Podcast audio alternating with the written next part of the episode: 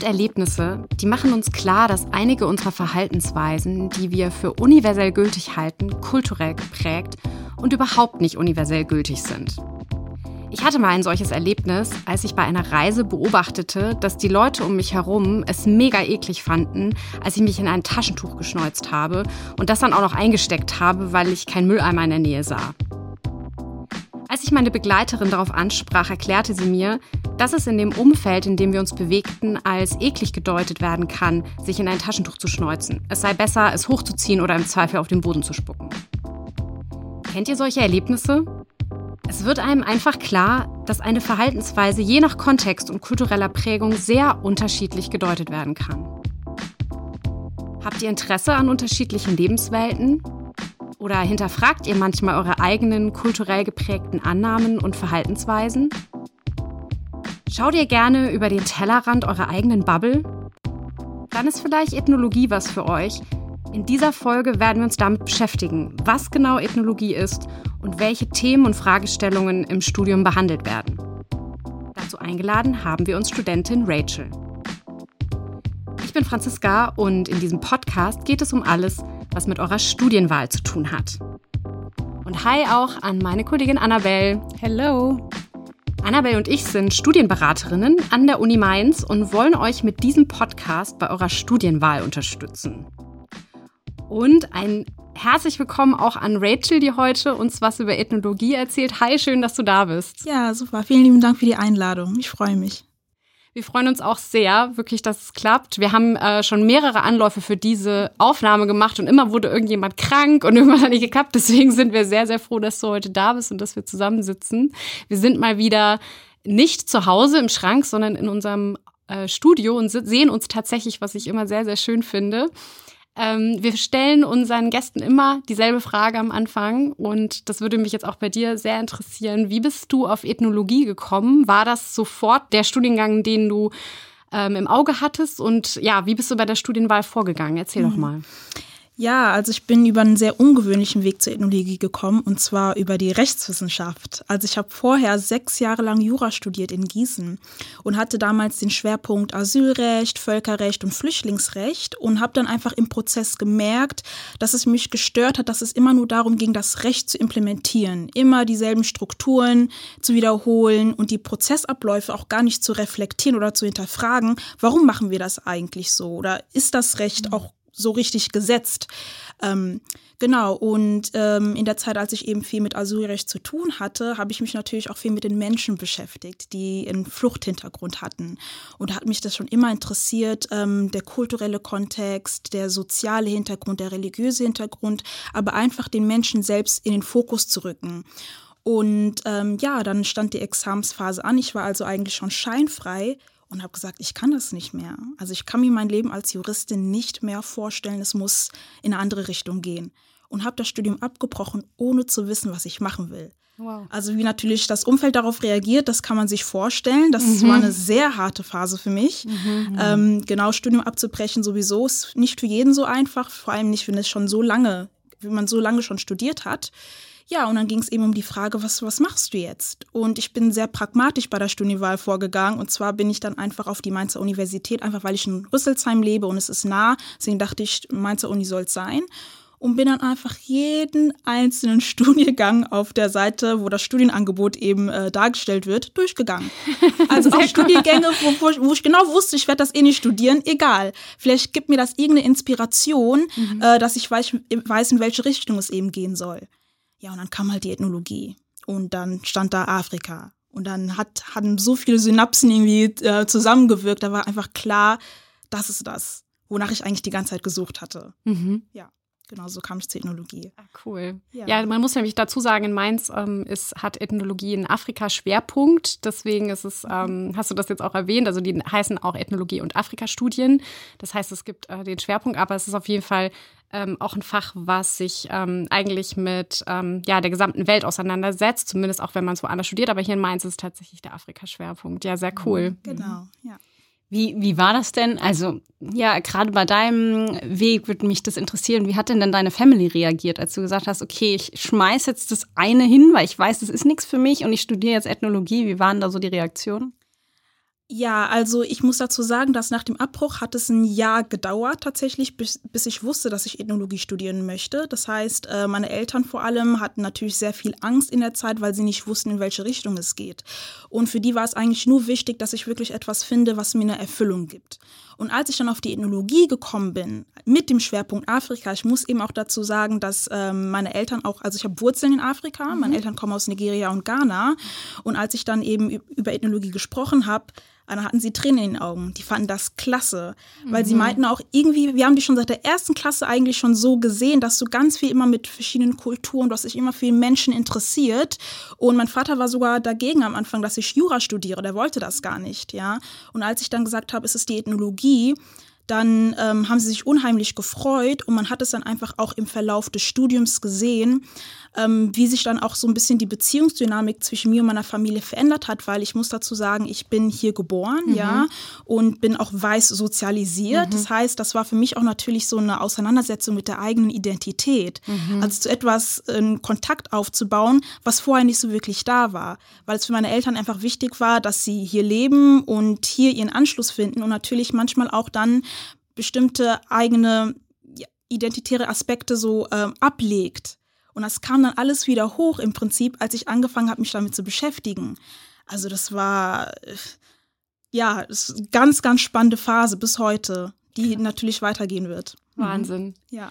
Und ähm, mich würde noch interessieren, kannst du mal beschreiben, als du dann über Ethnologie gestolpert bist? Du hast ja schon gesagt, klar, es gab irgendwie eine Assoziation und da es hat was in dir angestoßen, aber du hast ja wahrscheinlich dann irgendwie das durchgelesen. Mhm. Was hat dich denn so am meisten daran interessiert? Was hat dich ähm, so gefangen genommen, sag ich mal, an diesem Fach, wo du dann gesagt hast, okay, also das ist es, glaube ich, was ich jetzt machen möchte?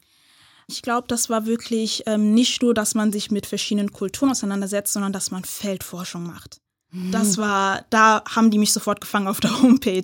Also, dass man sich wirklich mit den Menschen auseinandersetzt, dass ich mich also in eine andere Lebensrealität begebe und mich mit den Menschen beschäftige und versuche, die Welt aus ihrer Perspektive heraus zu verstehen mhm. und gleichzeitig auch mich selbst immer wieder reflektieren muss, dass ich vielleicht eine andere soziale oder kulturelle Prägung habe und die Dinge anders wahrnehme. Mhm. Aber auch dann zu gucken, wo gibt es auch vielleicht Gemeinsamkeiten.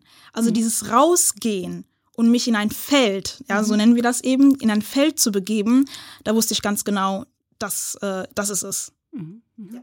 Dann würde ich gerne dazu noch mal was fragen, auch wenn ich es eigentlich gerne erst später gefragt hätte, aber es passt jetzt so gut. Äh, kannst du dazu was sagen? Also wie viel forscht man denn tatsächlich? Also ihr forscht ja qualitativ mhm. ähm, und wie viel Forschungsanteil gibt es denn so im Studium? Also ich muss dazu sagen, dass der Forschungsaspekt es wirklich ähm, praktisch relevant wird, wenn wir im Master sind. Mhm. Also im Bachelorstudium, man setzt sich definitiv schon seit dem, mit dem, also mit dem ersten Semester schon mit Feldforschung auseinander. Und es gibt dann auch im Methodenmodul beispielsweise auch Übungen, wo wir uns dann bestimmte Themenfelder aussuchen können. Da haben wir zum Beispiel, das war im vierten oder fünften Semester, habe ich mit einer Gruppe mit drei Kommilitoninnen zum Thema antischwarzer Rassismus in muslimischen Communities äh, untersucht. Das heißt, wir haben dann eben über Instagram auch Leute kontaktiert und gefragt, wie ist denn das eigentlich ähm, in der Moschee für schwarze Menschen, mhm. die oftmals auch gar nicht als muslimisch also wahrgenommen werden, mhm. wie dann die Erfahrung für sie ist, wenn sie beispielsweise in, in der Moschee sind. Ja? Mhm. Also es gibt im Bachelor auf jeden Fall Parts, wo man halt eben dann Feldforschung schon ein bisschen üben kann auf jeden Fall. Gibt auch Leute, die auch ihre Bachelorarbeit beispielsweise eben äh, auf Basis einer Feldforschung geschrieben mhm. haben. Also die Professoren, Professorinnen erlauben das dann natürlich natürlich auch. Aber der praktische, also der richtige Teil kommt dann im Master. Und dann, dann wird es richtig spannend. Ja.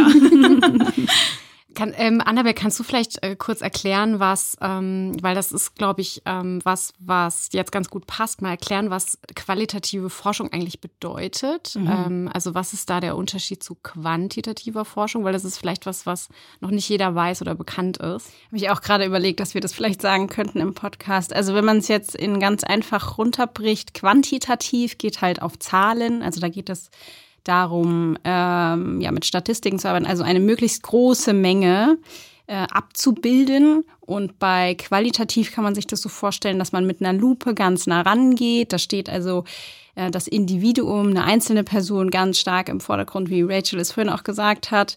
Und ähm, das, deswegen schaut man sich da eben auch einzelne Schicksale an oder ganz, ganz mini kleine Aspekte. Also qualitativ in, in, in ganz kurz ist ganz nah am Individuum Und quantitativ ist so ein weiter Wegblinkwinkel mit, ähm, ja. Mhm. Und das ist also das, was so spannend an der, an, an der Ethnologie im Endeffekt ist, dass sie eben, dass ihr mit der Lupe drauf guckt und richtig, richtig reingeht und versucht auch, ähm, das hast du ja vorhin gesagt, zu verstehen. Ähm, das ist ja also wirklich aus einem anderen Blick, einen, einen komplett anderen Blickwinkel einzunehmen. Ich habe ja auch im Intro gesagt, so über, also aus der eigenen Bubble raus oder über den eigenen Tellerrand hinaus zu gucken.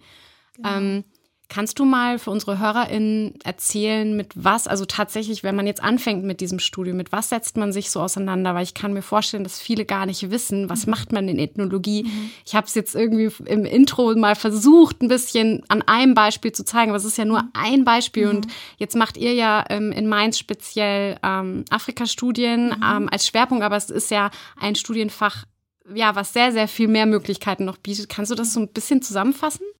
Also es ist so, dass wir im Ethnologiestudium viele Texte lesen, ja, und das sind eben Ausschnitte von aus Ethnografien. Also Ethnografien sind eben Schriften, die Ethnologen, Ethnologinnen nach ihrem Feldforschungsaufenthalt dann eben veröffentlichen, sodass dann eben die Leser und Leserinnen dann erfahren können, was sie äh, im Feld untersucht haben und welche Theorien sie daraus entwickelt haben. So, und jetzt muss man natürlich beachten, okay, ich gehe jetzt beispielsweise als, äh, ne, als Feldforscherin oder als Ethnologin, Ethnologin ähm, aus dem globalen Norden beispielsweise in den globalen Süden. Das kann Afrika sein, das kann natürlich auch ähm, Kontinent Asien sein oder eben auch Südamerika. So, ich habe natürlich dann, wie gesagt, meine eigene Bubble, das hattest du vorhin ja auch gesagt, dass man ja auch versucht, ein bisschen rauszubrechen. Ich habe also meinen eigenen sozialen und kulturellen äh, Hintergrund und wie ich die Welt wahrnehme, was für mich normal ist hm. und was für mich nicht normal ist. So. Und wenn ich dann aus diesem Kontext komme und dann in andere Lebensrealitäten gehe, muss ich dann natürlich auch reflektieren, aus welcher Brille ich diese Menschen eigentlich wahrnehme. Und das ist das, womit wir uns eigentlich am meisten im Studium beschäftigen, dass wir unser eigenes Denken hinterfragen. Das heißt, wir reflektieren sehr viel. Und da gibt es eben diesen Begriff Eurozentrismus, ja, der ähm, bedeutet im Prinzip, dass ich ähm, äh, ja, beispielsweise, es ist ein sehr breiter Begriff, aber mhm. europäische Werte und Normen, ja, mhm. das, was für mich normal ist, als Standard festlege, das ist mein Maßstab und alles andere, was davon abweicht, ist dann nicht normal. Mhm. So, was ist aber dann, ist, muss das dann, also dieser Maßstab muss ja nicht gleich, also muss genau nicht gültig sein mhm. für andere Lebensrealitäten, für andere Kulturen oder eben mhm. Gesellschaften. Mhm. Und da geht es eben darum, dass wir das hinterfragen und vor allem auch, woher das kommt, dass wir andere Gesellschaften so wahrnehmen. Und dann müssen wir uns mit der Geschichte auseinandersetzen. Und da spielt natürlich Kolonialismus eine ganz, ganz wichtige Rolle. Ja, mhm. also wie europäische Staaten eben ähm, Länder oder Gebiete in Afrika in Besitz genommen haben. Leute wurden unterworfen, auch ermordet. Und da gibt es ein ganz, ganz krasses Machtverhältnis, wie man einfach auch mit diesen Menschen umgegangen ist. Und das äh, spielt eben eine ganz, ganz wichtige Rolle im ethnologischen Studium, dass wir das immer mitdenken müssen, mhm. wie ich auf andere Menschen schaue. Also das heißt, ihr setzt euch auch immer mit Geschichte auseinander und äh, müsst auch geschichtliches Wissen haben über ähm, quasi die ähm, ich nenne es jetzt mal Zielgruppe, über die ihr, mit der ihr euch beschäftigt. Ja, mhm. auf jeden Fall, genau. Und da muss man sich aber auch keine Sorgen machen, weil das ist etwas, was wir dann alles im Studium dann auch lernen. Mhm. Wenn man da, weil Kolonialismus beispielsweise, es gehört mhm. nicht zum deutschen Bildungskanon. Da müssen wir das Kind beim Namen nennen, ja. Leider. Also ja. leider, richtig, ja. Das heißt, die meisten werden wahrscheinlich auch mit weniger Vorwissen als jetzt beispielsweise vielleicht ein, weiß nicht, ob der Vergleich so angemessen ist, äh, was das Wissen zum Beispiel über die NS-Zeit anbelangt, mhm. ne? Dass mhm. da vielleicht ein bisschen mehr Wissen ist als jetzt eben über mhm. Kolonialismus. Ja. Mhm. Aber diesen Zugang erfahren wir eben durch diese Ethnografien, die wir lesen und ähm, ja, durch die Seminare, die wir natürlich haben und die Vorlesungen. Also da gibt es ganz viel Kontext, wo wir uns dann in diese Thematik dann hineinarbeiten können. Mhm. Genau. Sehr interessant. Kannst ja. du vielleicht, das hast du gerade Seminare gesagt, mhm. kannst du vielleicht mal ein paar Themen aufzählen, mhm. welche thematischen Seminare du so besucht hast? Vielleicht auch das, was irgendwie so deine liebsten Seminare waren? Ja, ja, da fällt mir gerade äh, ein ganz spannendes Seminar ein. Also es gibt ja in der Ethnologie unterschiedliche Gebiete. Man kann zum Beispiel was zur Re Religionsethnologie machen, Kunstethnologie oder Musikethnologie.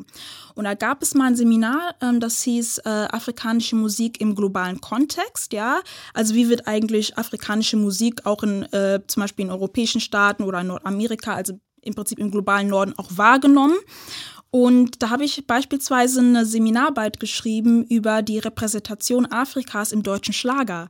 Das heißt, wie wird eigentlich Afrika im deutschen Schlager dargestellt? Ja, und da kommen diese ganzen Stereotype, oh die Gott. Vorurteile. Ja, das war nicht so einfach zu ertragen, muss ich sagen, ja. Mhm. Also diese Ideen von Voodoo und Geistern mhm. und ähm, ist es Afrika wer wie ein Land, ja, sind ja mhm. nicht irgendwie über 50 Staaten, die dort sind, ja. Mhm. Also sehr vereinheitlicht. Und dann habe ich mir eben dann für diese Hausarbeit dann diese Musikvideos angeschaut. Also es waren Schlager, zwei Schlagersängerinnen, einmal Nicole und Juliane Werding hieß sie, glaube ich. Da hieß auch der Song Geist Geister über Afrika. Also ein toller Titel. Oh.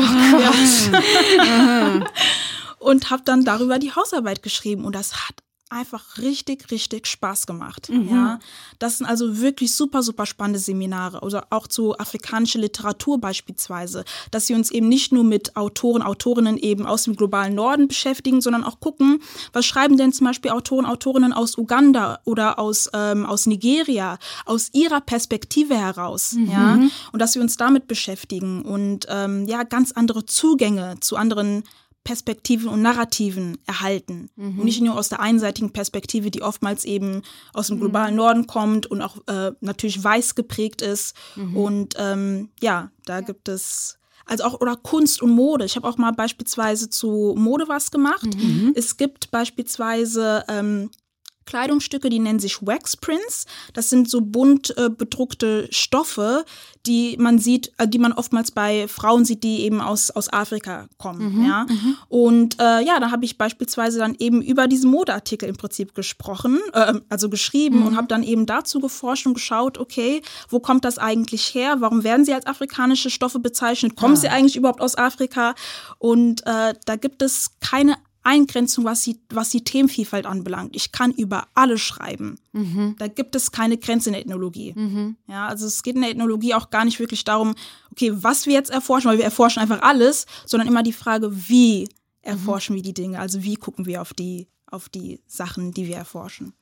Das heißt, es kann auch äh, zum Beispiel, wenn es jetzt ein Studiengang in einer anderen Uni ist, der jetzt einen anderen Schwerpunkt hätte, könnte es auch einfach ähm, ein ganz anderes Forschungsfeld geben, mit dem man sich beschäftigt. Oder ich sage jetzt mal zum Beispiel ein anderer Kontinent, ein anderes Land oder wie auch immer. Es ist also nicht immer Afrika, aber jetzt in, in, in Mainz ist es eben so. Aber das heißt, man kann sich prinzipiell alles rauspicken, Richtig. was ähm, in irgendeiner Art und Weise mit kultureller Prägung zu tun hat. Kann ich mir das so vorstellen? Ja, oder? auf jeden mhm. Fall. Also wir haben auch Professorinnen hier beispielsweise, die jetzt nicht nur spezifisch zu Afrika forschen, mhm. sondern eben auch beispielsweise Südamerika. Mhm. Ja, also die äh, Professoren, Professorinnen sind auch so offen. Ich, man könnte sich wahrscheinlich auch ein Land in Asien aussuchen und dort Feldforschung machen. Ja, also da gab es auch mal eine Dozentin, die hat, glaube ich, ihre Promotion, also ihre Doktorarbeit über Wahlkampagnen in Indien geschrieben. Wie wird da eigentlich, wie werden da Wahlkampagnen gemacht beispielsweise? Beispielsweise. Ja, also da ist man, ähm, da hat man wirklich eine Auswahl. Man muss sich nicht unbedingt nur mit dem afrikanischen Kontinent beschäftigen, aber die Texte, die wir lesen, haben natürlich einen starken Fokus eben auf Afrika. Mhm. Aber man darf halt nicht vergessen, die Welt ist sehr vernetzt, ja. Also das heißt, Amerika spielt da auch eine Rolle, beispielsweise schwarze Menschen in Amerika, mhm. schwarze Menschen in der Diaspora beispielsweise in Europa. Also man hat keine Wahl äh, man wird immer mit anderen Kontinenten sich auch beschäftigen. Das ja. ähm, ist einfach so gegeben, allein schon wegen den Themenfeldern. Was ich super spannend fand, ist, äh, was du auch erzählt hast, dass äh, man sich so sehr mit der eigenen Prägung auseinandersetzen muss, weil man einfach kapieren muss, was, durch welche Brille gucke ich denn und wie beeinflusst das mein, meine Wahrnehmung von etwas, was ich erforsche. Mhm. Ähm, ich würde mir das manchmal bei vielen anderen Fächern auch wünschen, dass das manchmal stattfindet, weil das, ähm, weil das, glaube ich, einen sehr, sehr großen Einfluss hat ähm, auf wie wir Dinge erforschen und was wir schreiben über Sachen. Ähm, wenn wir uns mehr klar darüber sind, aus welcher Bubble heraus, ich nenne das immer Bubble, ähm, wir, wir da gerade schreiben. Und äh, das finde ich so spannend an der Ethnologie, weil diese Auseinandersetzung ähm, dort eben stattfindet und eben mhm. so im Zentrum ist, dass man sich das immer wieder bewusst mhm. macht. Ähm, kannst du da noch irgendwie ein Beispiel nennen? Also wie tut ihr das? Oder kannst du ja einfach mal so ein bisschen konkreter, so mhm. ist, muss ich mir das dann so vorstellen, dass ihr im Seminar euch dann zum Beispiel mit sowas wirklich selbst reflektiert auseinandersetzt oder wie läuft das ab? Ähm, ich kann das vielleicht mal an einem Forschungsbeispiel mhm. festmachen, was ich, ich habe ja auch jetzt im Master eine Forschung beendet. Mhm. Äh, und zwar habe ich zur Beleidigungskultur im deutschen Männerfußball geforscht. Das mhm. heißt, richtig ja, interessantes ja, Thema auch. Super, super spannendes Thema, brandaktuell natürlich. Und habe dann hier im Rhein-Main-Gebiet geforscht und bin dann zu Spielen gegangen, von der Kreisliga hoch bis zur Bundesliga, auf Fußballplätzen oder eben auch ähm, beispielsweise im Stadion und habe dann eben auch äh, Interviews geführt, eben mit Leuten von der Deutschen Fußballliga, DFB-Schiedsrichter etc. und habe dann ein Netzwerk eben aufgebaut. Mhm. So. So, man hat dann jetzt einfach ein Feld, der zumeist eben weiß geprägt ist und eben auch männlich dominiert ist. Mhm. Ja. Und ich bin eben eine schwarze Frau, mhm. die sich in dieses Feld begibt. Mhm. Und ein Ethnologe, eine Ethnologin hat eigentlich immer ihr Feldforschungstagebuch dabei ja, wenn sie unterwegs ist. Das heißt, wir schreiben tatsächlich nicht nur das, was wir beobachten, sondern auch das, was wir empfinden, was wir gerade erleben. Das ist ein ganz, ganz wichtiger Teil der äh, ethnografischen Forschung. Mhm. Also, dass wir wirklich auch ähm, uns mit unseren eigenen Emotionen, Gedanken, Wahrnehmungen etc. auseinandersetzen, indem wir das beispielsweise eben verschriftlichen. Mhm. Ja? Und äh, in den Seminaren ist es natürlich von Vorteil, weil wir dann beispielsweise, wenn wir eben dann einen Feldforschungsaufenthalt hatten und dann in die Gruppe in der Gruppe zusammenkommen, dass wir uns dann darüber austauschen können, was wir eigentlich erlebt haben. Und da haben wir natürlich dann eben Professor und Professorinnen, die mit uns dann darüber sprechen und dann gibt es auch noch Literatur dazu. Also so findet dann eben dann die Auseinandersetzung eben statt statt. Mhm. Also mit mir selbst natürlich mhm. und dann natürlich auch mit der Gruppe. Und das ist äh, ganz spannend, weil dann auch nochmal ganz viele unterschiedliche Perspektiven aufeinandertreffen, also auch von den äh, Kommilitonen und Kommilitoninnen natürlich. Mhm. Und man da auch merkt, dass ich da auch beispielsweise bei der Forschung auch so ein bisschen in meiner eigenen Bubble war und ganz oft eben mein, mein Gender, aber auch meine Hautfarbe im Fokus hatte. Wie nehme ich denn die anderen Leute wahr? Und habe dann auch angefangen, viele Dinge dann nur noch durch diese Brille wahrzunehmen. Ah, das okay. war ganz spannend. Oh ja. ja, das ist spannend. Ja. ja, weil ich dann beispielsweise ein Erlebnis hatte, wo, also eine Ausgrenzungserfahrung, wo dann eben meine Hautfarbe und mein, mein Gender eben eine Rolle gespielt hat. Mhm. Und das hat mich dann auch eben so geprägt und das dann mit der Gruppe zu teilen ähm, das ist dann eben unheimlich hilfreich. Und das kommt dann aber auch dann in die Masterarbeit rein, dass ich mhm. dann auch reinschreibe, was ich da erlebt habe, dass die mhm. Leute auch verstehen, okay, das ist eben Rachels Background mhm. und das spielt dann eben so mit rein. Mhm. Okay. Ja. Genau.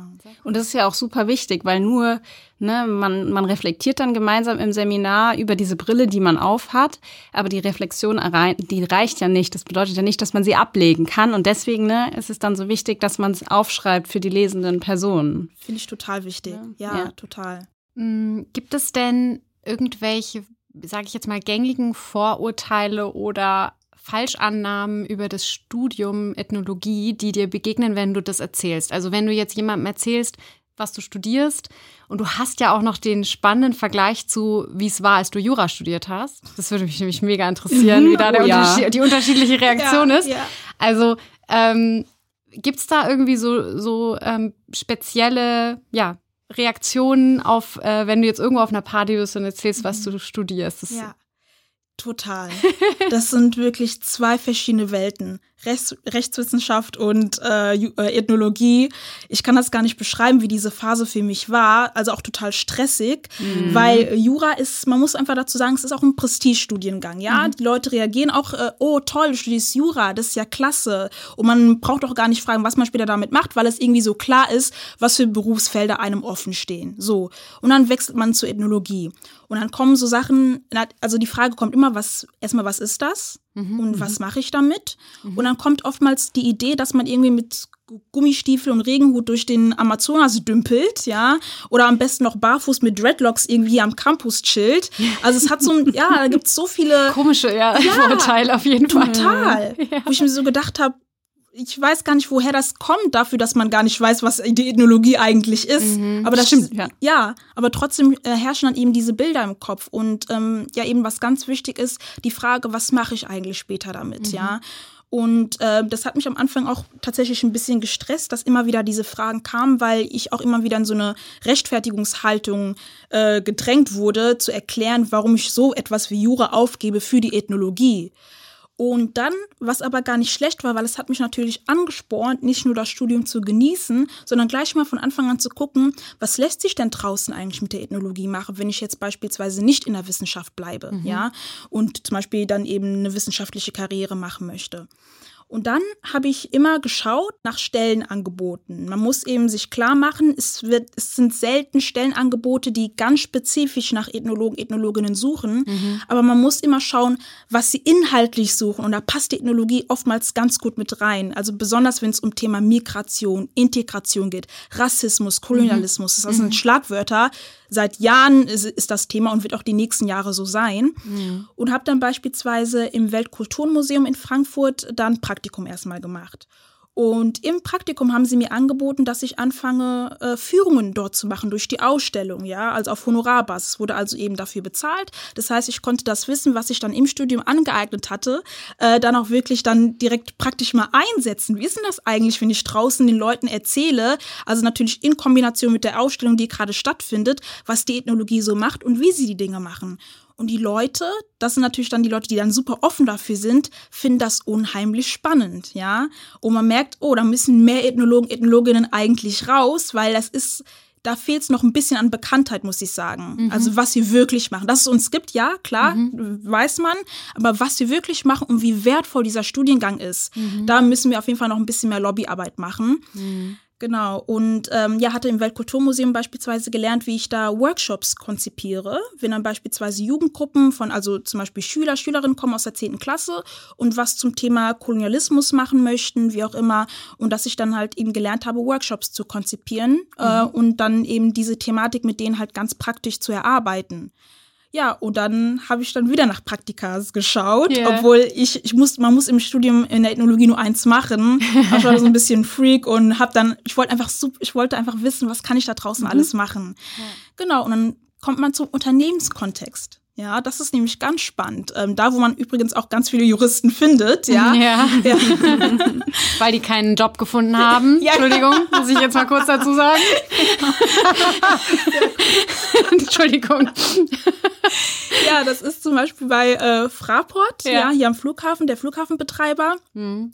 Die hatten beispielsweise eine, ein Praktikum ausgeschrieben in der Diversity-Abteilung, die sie haben und habe mich da beworben, habe es bekommen, da haben wir was zum Thema Rassismus gemacht und habe dann da auch Workshops eben konzipiert. Das hatte ich ja im Weltkulturmuseum schon gelernt. Und nachdem das Praktikum vorbei war, haben sie gefragt, ob ich das nicht freiberuflich für den Frankfurter Flughafen machen möchte und habe dann da mache dann immer noch dort Antirassismus-Trainings mit Schwerpunkt koloniale Kontinuitäten mhm. und das am Frankfurter Flughafen. Mhm. Ja, das, das ist richtig mhm. krass. Ja. Und das dann nach, de, nach der Feedback-Runde kommt immer, boah, wir würden gerne mehr über Kolonialismus und mehr über die Ethnologie erfahren.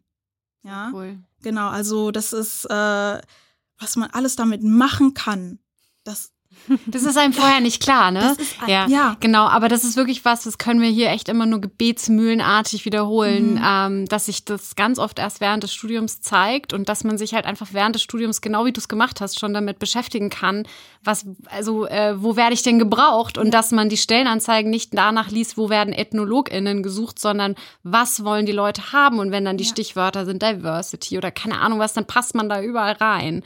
Und selbst wenn es Presse- und Öffentlichkeitsarbeit ist oder irgendwas anderes. Also da kommen wir auf jeden Fall, wir können später auch noch mal ein paar Sachen ähm, aufzählen, also noch die ähm, zusätzlich zu dem, was du jetzt berichtet hast. Aber das ist eine sehr wichtige Frage, weil ich glaube, ich finde es auch cool, dass wir es jetzt direkt klären ähm, am Anfang oder noch relativ am Anfang des Podcasts, dass ähm, einfach ein Riesenvorteil bezüglich äh, oder zu der ähm, Ethnologie ist, zu sagen, da kannst du ja nichts mit anfangen. Oder mhm. du liegst irgendwo mit einem Fernglas und beobachtest irgendwelche Leute. ja, das habe das, das hab ich schon gehört. Ich habe das schon gehört. Auf jeden Fall. das sind also so Vorurteile, die dir begegnen. Was, ähm, du hast ja jetzt wahrscheinlich auch dann schon eine perfekte Antwort, was du Leuten antworten würdest, wenn die sagen so, hey, damit kannst du doch nichts anfangen oder was mhm. willst du damit eigentlich machen? Da wirst du wahrscheinlich das erzählen, was du jetzt mhm. gerade erzählt hast. Ähm, mh, was würdest du denn sagen, wie beeinflusst denn die Ethnologie oder deine Auseinandersetzung in der Ethnologie ähm, deine Perspektive auf andere Kulturen oder, oder auf deinen Umgang mit kultureller Vielfalt? Also mhm. ähm, ich, ich habe ja gerade gesagt, so Stichwort Diversity ist ja was, was überall gerade auch, ja. äh, oder nicht nur gerade schon lange, also überall aufpoppt und überall auch gefragt ist mhm. und gewollt ist. Inwiefern hilft es denn, Ethnologie zu studieren in diesem Kontext? Mhm. Ähm, Ethnologie ist dahingehend relevant, weil es erstmal einen die Perspektiven öffnet. Also das ist diese Öffnung ja, diese Fragen zu stellen und offen zu sein für etwas, was einem vielleicht nicht so bekannt ist, das darf man nicht unterschätzen, mhm. weil das sind nämlich die Dinge, die wir bis heute, wenn es um Integration und Migration beispielsweise geht, immer noch diskutieren, dass da einfach diese Offenheit fehlt, sich mal mit, mit anderen Perspektiven oder Lebensrealitäten ähm, auseinanderzusetzen. Ja, mhm. und die Ethnologie, ähm, das finde ich eben so spannend, weil sie nicht nur da ansetzt, sondern auch erstmal guckt, okay, wo stehe ich da eigentlich? Also mich mhm. erstmal selbst ab zu holen, also so eine innere Bestandsaufnahme zu gucken, wie bin ich denn da eigentlich geprägt? Wie, wo sind denn da meine Vorurteile? Das heißt, diese reflexive Auseinandersetzung, dieses Nachdenken über das Denken, mhm. das ist, äh, da ist die Ethnologie einfach super stark, ja, also mhm. zumindest am Mainzer Institut. Ich kann eben nur für die Ethnologie jetzt hier in Mainz auch sprechen. Ähm, da ist es total stark ausgeprägt zu reflektieren, wie wir einfach denken. Und dementsprechend ist sie da äh, total relevant da draußen. Also dieser Selbstreflexionsprozess, ne, den ihr da lernt, mit dem ihr euch die ganze Zeit auseinandersetzt, das wäre ja eigentlich auch sowas, was in der Schule total gut wäre, wenn wir das da schon viel mehr lernen würden. Mhm. Ähm, weil ich nehme an, also so wie du es beschrieben hast, hat das ja total viel auch mit dir gemacht, mit deiner Sichtweise. Also mhm. Also ich gehe jetzt davon aus, dass du die Welt schon anders wahrnimmst, mhm. einfach dadurch, ne? Ja, absolut. Ja, und ich finde es auch wichtig, dass man einfach guckt, auf diese, eben diese eigene Prägung so stark, ähm, dass die so einen starken Einfluss hat auf ähm, was ich wahrnehme und wie ich was wahrnehme. Und ich, oh, ich würde mir manchmal wirklich wünschen, das wäre so total verankert in der Schule, so wie du sagst, oder man würde das von klein auf lernen, eine Offenheit zu haben. Und diese Offenheit kann man ja nur haben, wenn einem klar ist, ich bin selber ganz krass geprägt und ich mhm. habe selber ganz, ganz krasse Muster und auch äh, deute die Welt auf eine bestimmte Art und Weise. Und nur wenn ich das verstanden habe, kann ich ja diese Offenheit überhaupt entwickeln. Und Offenheit ist ja nicht was, was man einfach hat, also wo man sagt, ich bin jetzt offen, ähm, ja, sondern, sondern es braucht ja eben mhm. diese, dieses, ähm, was prägt mich und wenn ich mich zum Beispiel an irgendwas störe oder irgendwas fremd finde oder mhm. keine Ahnung was, dann hat es ja ganz, ganz viel mit dem zu tun, wie ich geprägt bin und was mhm. ich kenne. Ja, und eigentlich nur mit dir. Eigentlich das nur mit ja mir, nur mit genau. Richtig. ähm, aber ich finde das echt super, super interessant. Ähm, ähm, was würdest du denn sagen, für wen ist denn das Studium geeignet oder wem würdest du das Studium empfehlen? Also ich würde es den Schüler und Schülerinnen empfehlen, die ähm, vor allem mögen, über die Welt nachzudenken, über sich selbst nachzudenken, über die Gesellschaft nachzudenken und über unsere Gesellschaftsstrukturen, einfach wie wir unser Zusammenleben gestalten. Das ist, finde ich, ganz, ganz wichtig. Also, dass man da Interesse daran hat eben. Und vor allem, man muss dazu sagen, im, im Ethnologiestudium, wir, ich habe, glaube ich, in diesen fünf Jahren jetzt äh, eine Handvoll Klausuren geschrieben. Ja, das ist echt nicht viel im Vergleich zu anderen mhm. Studiengängen. Das heißt, es ist eher, dass wir äh, ja viele Texte schreiben, ja, also Essays schreiben, natürlich Hausarbeiten oder Reading Responses. Das sind zum Beispiel Texte, die wir schreiben ähm, als also als eine Art Reaktion auf die Texte oder Ethnografien, die wir gelesen haben, dass wir unsere eigenen Gedanken beispielsweise dazu eben notieren mhm. und äh, fragen, was uns eigentlich dann in diesem Leseprozess durch den Kopf gegangen ist, ja. Also das heißt, ähm, ja genau einmal dieses Reflektieren, aber auch, dass wir halt eben, ja, wir schreiben sehr viel, wir schreiben viele Texte mhm. und für Leute, die gerne schreiben oder mehr lernen möchten zu schreiben. Ja, ja das ist auch nochmal so ein Ding, natürlich, dass man da auch nochmal lernt, wie man wissenschaftlich auch schreibt. Ähm, ist das auf jeden Fall ein geeigneter Studiengang, ja. Besonders dann, wie man später eben, ähm, ja, wie man hier jetzt beispielsweise in Deutschland arbeitet, viel mit ähm, Menschen arbeitet, die eben einen in Anführungszeichen anderen kulturellen Background haben, ja, mhm. wieder Stichwort Migration, äh, mhm. Integration, mhm. all diese Thematiken, die uns einfach gerade beschäftigen. Mhm. Und gerne lesen sollte man wahrscheinlich auch. Das hast du ja gerade angedeutet. Total wichtig, lesen. Mhm. Wir lesen sehr, sehr viel, ja. ja. Also wer nicht so gerne liest, äh, äh, ja, okay. wahrscheinlich eher nicht, ja. Also lesen ganz, ganz wichtig, ja. Okay. Ja. Und einfach so ein Interesse mitzubringen, sich selbst äh, zu reflektieren und andere äh, zu verstehen. Und ich habe eine super gute Nachricht für alle, die sich fragen, wie komme ich denn in dieses Studien, in diesen Studiengang rein? Der ist zulassungsfrei. Ah. Das heißt, er braucht tatsächlich, zulassungsfrei bedeutet, der hat keinen C, ähm, es gibt nicht eine begrenzte Zahl an Plätzen, sondern ähm, jeder, der sich bewirbt, jede, die sich bewirbt, bekommt einen Studienplatz. Das ist auch nicht äh, selbstverständlich, also mhm. auf jeden Fall auch ein Grund, das zu machen. Was mich noch interessiert ist, ähm, in Mainz ist ähm, Ethnologie im Bachelor ein Zweifächer-Bachelor. Ja. Hast du auch ein Nebenfach gehabt und was war das denn? Ja, ich hatte ähm, mein Nebenfach äh, auch einmal gewechselt. Also mhm. ich hatte zunächst einmal American Studies. Mhm. Ja, das war auch ganz spannend, weil es dann, weil man da eben auch ein bisschen mehr sich mit den Staaten auseinandergesetzt hat. Da könnt ihr gerne in die letzte Folge reinhören. Das ist aber nicht äh, vorletzte Folge, Entschuldigung, jetzt komme ich durcheinander. In, der, in, die vorletzte Folge war nämlich American Studies, genau. Ach, das ist ja cool. Ja. ja. also das ist auf jeden Fall eine sehr spannende Kombination mit der Ethnologie, das kann ich mhm. auf jeden Fall sagen. Aber habe dann am Anfang auch äh, des Studiums gemerkt, dass ich mich damals eben einfach auch in die Museumsarbeit verliebt habe. Ja, und dann habe ich ich eben das Beifach Kunstgeschichte genommen. Und, und das zu kombinieren, ah. das war der absolute Wahnsinn. Deswegen habe ich auch meine Bachelorarbeit Arbeit über ähm, die Darstellung schwarzer Menschen in der französischen Malerei des 19. Jahrhunderts geschrieben. Also wie mhm. werden schwarze Menschen eigentlich dargestellt, ja, mhm. in, in Gemälden.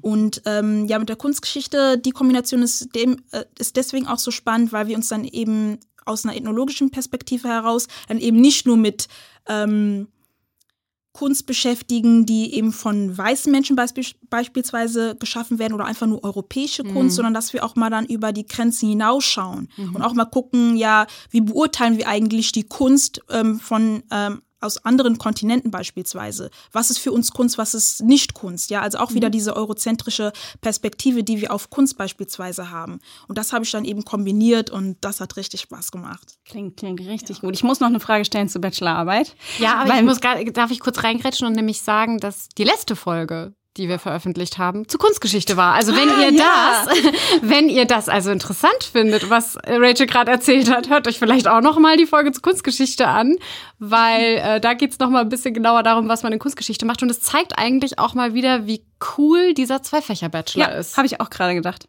Ja. Total. Ja. Mhm. Okay. Ähm, Bachelorarbeit. Also das Thema fand ich jetzt auch richtig interessant, was du gerade beschrieben hast. Und gerade dachte ich, das ist vielleicht noch mal was, wo du ein bisschen mehr erzählen kannst, wo mhm. man als zuhörende Person einen Eindruck bekommt, was macht man denn da? Ne? Also du hast jetzt dein Thema gesagt. Was hast du denn für Fragestellungen zum Beispiel in deiner mhm. Bachelorarbeit?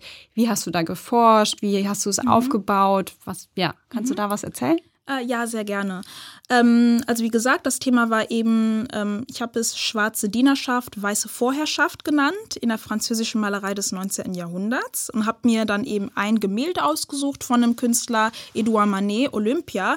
Und da war es eben spannend, dass im Hintergrund beispielsweise eine schwarze Dienerin war, über die man, seitdem das Bild 1863 veröffentlicht wurde, nicht kaum geschrieben hat. Nur über das weiße Modell, was man im Gemälde sieht. Und das fand ich so spannend. Warum ist das so normal, dass man sich eben nur mit der weißen Person eben im Vordergrund beschäftigt, aber nicht eben mit der schwarzen Person im Hintergrund, ja?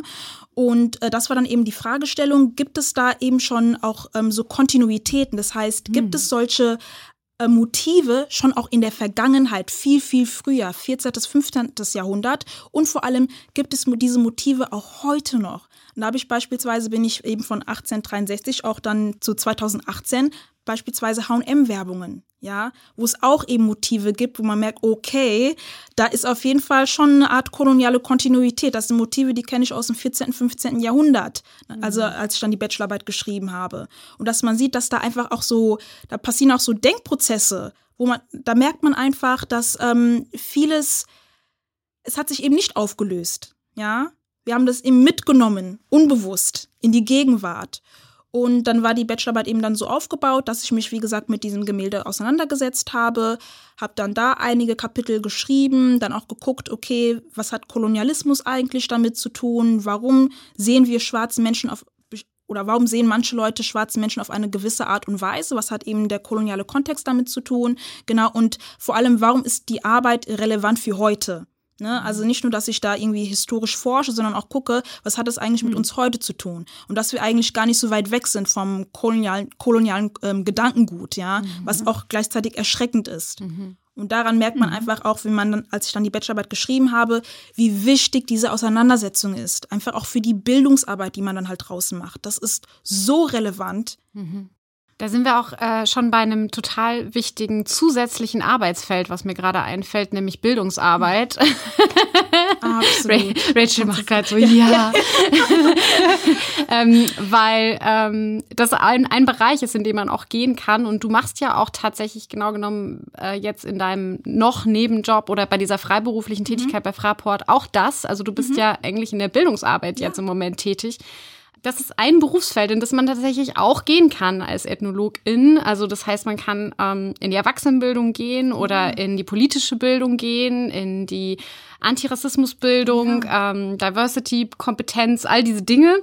Das könnte eine Richtung sein. Ähm, sind dir denn so im Kommilitoninnen-Umfeld noch andere Bereiche bekannt, wo die Leute so landen wollen oder was die so mhm. vorhaben? Also was ich ganz oft gehört habe von Kommilitonen, Kommilitoninnen ist die Arbeit mit geflüchteten Menschen. Mhm. Ja, also da hat man auch wirklich gute Berufschancen, vor allem wenn man auch irgendwie noch ein Praktikum in dem Bereich gemacht hat, ähm, dass man da in äh, Organisationen, Institutionen, die sich eben mit äh, Migranten, Migrantinnen auseinandersetzen, dann auch da eine Stelle zu bekommen. Mhm. Ja, mhm. also zum Beispiel auch mit dem Freiberuf. Ja, ich mache das freiberuflich, aber habe jetzt beispielsweise einfach durch die Fußballforschung ähm, eine Tätigkeit auch, also eine Stelle angeboten bekommen bei einem Verein, einem mhm. jüdischen Sportverein, Maccabi, genau, wo ich dann eben dann auch dort Antirassismusarbeit dann eben beispielsweise mache. Mhm. Ja. Oder es gibt dann eben auch Kommilitonen, Kommilitonen, die sich vor allem für die Entwicklungszusammenarbeit interessieren. Mhm. Ja, mhm. genau. Ähm, das ist das, was mir bisher so bekannt ist. Genau, und dann gibt's halt ganz viele weitere Sachen, sowas wie Kulturmanagement, also auch im Museum in dem mhm. Bereich oder Kulturmanagement. Das hatten wir letztes Mal auch bei Kunstgeschichte als äh, Thema. Das ist so auch so ein ganz großes Feld. Da gehört ganz, ganz viel dazu bei Kulturmanagement. Also, Kulturamt ähm, zum Beispiel genau, auch, ne? Kulturamt, genau. Dann aber auch alles, was irgendwie mit ähm, ähm, interkultureller Mediation, Konfliktmanagement zu tun hat. Und ganz wichtiges Feld, du hast ja vorhin angesprochen, man lernt so krass zu schreiben. Medien, mhm. ähm, Journalismus, ja. ähm, Wissenschaftsjournalismus auch, ja. Also, weil ja. das ist ja eine Wissenschaft, ja, liebe Leute. Alles, über was wir hier sprechen, sind ja. Wissenschaften, das ist eine Wissenschaft und da geht's ja auch darum zu fragen, wie kann denn die Ethnologie mh, bestimmte Diskurse, Diskussionen auch mit beeinflussen durch Wissenschaftsjournalismus zum Beispiel. Mhm. Also ähm, dann NGOs, ne? Ja, ähm, ja, ja. Auf jeden Fall. Ähm, und auch nicht, also auf jeden Fall auch äh, geflüchteten Kontext, aber auch in anderen Kontexten NGOs. Also ähm, gerade durch dieses Schreiben lernen ähm, ist auch sowas wie Presse- und Öffentlichkeitsarbeit was, was ähm, zumindest mir bei einigen AbsolventInnen, die Ethnologie studiert haben, oft begegnet, dass sie Presse- und Öffentlichkeitsarbeit machen oder mhm. in Stiftungsarbeit gehen, Projektarbeit in der Stiftung zum Beispiel. Genau, Tourismus ja, natürlich. Also ein Punkt wäre dann noch Organisationsentwicklung und Beratung. Ne? Wir hatten das vorhin schon ein bisschen. Ja, genau. Also da spielt eben ja Fraport zum Beispiel, die eben eine Diversity-Abteilung haben, die sich beispielsweise eben mit dem Thema Gender spielt da eine ganz große Rolle auseinandersetzen. LGBTIQ-Communities, ja, das ist auch ein Thema, was man, womit man sich in der Ethnologie beschäftigen, beschäftigen kann. Äh, Menschen mit Behinderung, Mhm. Auch ein Thema, da schreibt beispielsweise jetzt gerade auch eine Kommilitonin ihre Masterarbeit mhm. über, die, über ähm, Behinderung beispielsweise in der Ethnologie. Und es ist so, dass äh, Unternehmen ja oftmals auch ähm, oder mittlerweile auch eben so Programme haben, also CSR oder CSR, Corporate, Corporate Social Responsibility. Das mhm. heißt, dass sie eben Abteilungen haben, wo sie sich eben spezifisch eben mit gesellschaftlichem Engagement auseinandersetzen und eben nicht nur nach außen zeigen, dass wir einfach nur Geld generieren wollen. Das heißt, in diesen Abteilungen passen Ethnologen, Ethnologinnen total rein. Auf jeden Fall. Ja, ja. ja das ist wirklich ein super Bereich. Mhm. Und was mir noch ganz wichtig ist, jetzt so am Ende ähm, der Folge zu sagen, für alle, die sich dafür interessieren, ich glaube, ein, ähm, eine falscher Name ist, dass Ethnologie sich immer nur mit Ländern auseinandersetzt oder mit Herkunft. Mhm. Und da ist es mir super wichtig zu sagen, es geht eigentlich, und das habe ich hoffentlich in, im Intro auch so ein bisschen gezeigt, es geht eigentlich um Lebenswelten, ja. Mhm. Und die können tatsächlich auch innerhalb eines Landes sehr, sehr unterschiedlich sein. Und auch das ist was, womit sich ähm, Ethnologie auseinandersetzt. Und das zeigt ja auch dein äh, Masterarbeitsthema mhm. mit dem Männerfußball, ja. ja? Äh, also auch das sind alles Themen der Ethnologie. Das heißt, ähm, ähm, ja, denkt jetzt nicht, wenn man Ethnologie studiert, geht es immer um ein bestimmtes Land oder einen bestimmten Kontinent oder um, keine Ahnung, meinetwegen alle Kontinente oder was auch immer oder nur um Afrika oder nur um Australien mhm. oder nur um Südamerika oder keine Ahnung auch nicht. Äh, nur um den globalen Süden oder was auch immer, sondern ähm, es kann einfach alles äh, ein Thema sein, wo es um kulturelle Prägung geht. Und manchmal bewegen wir uns halt in so kleinen, ich nenne das immer Kulturchen, wo ähm, wir auch eine ganz, ganz starke Prägung haben. Das ist das, was ähm, ja wir auch alle immer irgendwie mal Bubble nennen, was ich ja jetzt schon ein paar Mal gesagt habe. Und ähm, ja, die Ethnologie kann sich auch damit beschäftigen. Ja, ich finde das mhm. total wichtig, dass du das sagst. Das mhm. geht total unter, dass wir auch hier in Deutschland forschen können. Und mhm. beispielsweise bei unserem Institut gibt es ähm, Projekte, die sich mit Polizeiforschung auseinandersetzen. Mhm. Also wie spannend ist das denn eigentlich? Ja, ja total. Ja, genau. Deswegen, also das, da ist, da darf man einfach wirklich offen sein. Und da sind die Dozierenden an anderen Instituten wahrscheinlich auch einfach offen für die mhm. Thematiken, weil ich einfach alles erforschen kann. Oh Mann, toll. Das ist ja ein schönes Schlusswort. Wirklich, das ist ein super Schlusswort. Ähm, wenn ihr euch dafür interessiert oder mehr darüber erfahren wollt, könnt ihr entweder in den Hochschulkompass gucken und schauen, wo man überall Ethnologie studieren kann und dann an den jeweiligen Unis oder bei uns an der Uni Mainz ähm, Schnuppertage besuchen oder ein Schnupperstudium machen in dem Bereich oder zu der Studienberatung gehen und euch dazu beraten lassen. Ähm, und ihr könnt uns natürlich jederzeit wie immer Fragen stellen an zsb.uni-mainz.de. Und wir haben es ja schon gesagt, wenn euch ähm, andere Studienfächer interessieren, die man vielleicht auch als Nebenfach kombinieren kann, dann hört doch mal in die anderen Folgen rein, die wir schon veröffentlicht haben. Da ist vielleicht irgendwas dabei, was ihr auch spannend findet. Und jetzt muss ich noch eine Lanze brechen für Jura. Das ist nämlich mein Herzensstudienfach. Ich liebe Jura das ist gar nicht so schlecht, wie das hier jetzt vielleicht weggekommen ist. Und ähm, auch dazu haben wir eine Folge gemacht. Hört da mal rein. Mega, mega spannend. Ähm, und äh, ja, vielleicht ist das ja auch was für euch. Also hört da mal rein. Äh, kann auch sehr, sehr interessant sein. Liebe Rachel, vielen, vielen Dank, dass du uns von deinem spannenden Studiengang erzählt hast. Ich fand das ein ganz, ganz tolles Gespräch. Hat mir sehr viel Spaß gemacht. Ja, mir auch. Vielen Dank. Sehr schön. Ganz, ganz großes Dankeschön. War richtig, richtig äh, interessant. Also ja, mega. Ich würde so gerne jetzt noch weiterreden. Ich habe gerade schon während wir geredet haben äh, Ideen gehabt, was für Podcasts ich gerne mit dir produzieren würde. Also es ist auf jeden Fall ähm, ja gerne einfach anfragen. Ja genau. Für. Also demnächst vielleicht ein Antirassismus-Podcast. Ja, genau. wir hören uns wieder. Fortsetzung genau. folgt. Fortsetzung ja. folgt. Dann bis zum nächsten Mal. Habt eine gute Zeit und ciao. Tschüss, ciao. Macht's gut.